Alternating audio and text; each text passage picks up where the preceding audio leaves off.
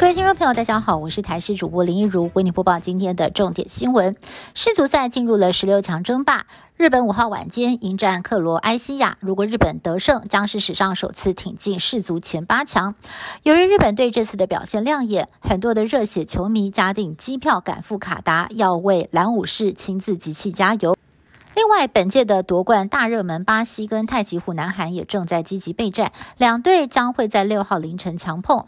日前脚踝受伤的巴西一哥内马尔传出了伤势好转，如果顺利的话，内马尔就会归队，球迷有机会看到内马尔跟孙兴敏两大球星一较高下。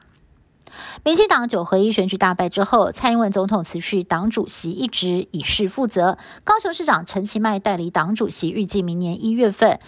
党主席补选，而连日来劝进副总统赖清德参选党主席的声音不断。根据了解，在多方征询和考量之后，赖清德已经在昨天的会面当中，亲自向蔡总统表达，他希望能够争取担任党主席，全力为二零二四总统大选来备战。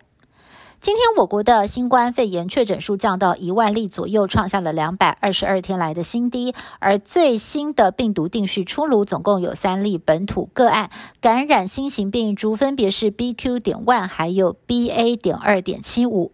指挥中心分析，按照国际的疫情走势，在多种新变异株当中，BQ. 点万较有可能成为下一波的主流株。另外，明年元旦开始，非本国籍无健保者如果在台湾确诊相关的诊疗，需要改为自费。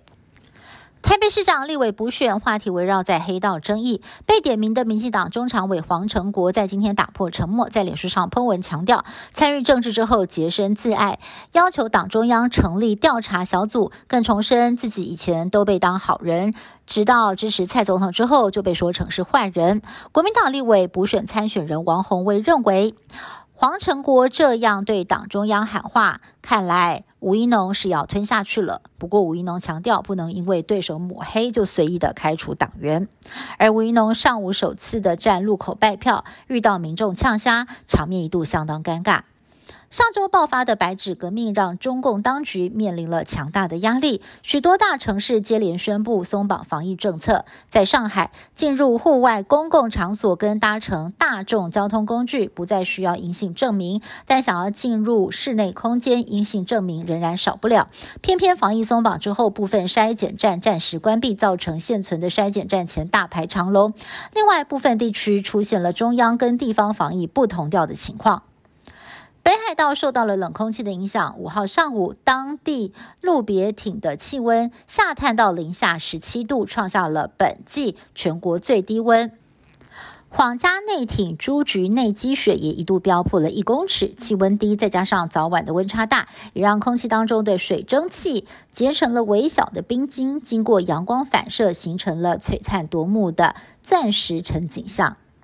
以上新闻是由台视新闻部制作，感谢您的收听。更多新闻内容，请您持续锁定台视各节新闻以及台视新闻 YouTube 频道。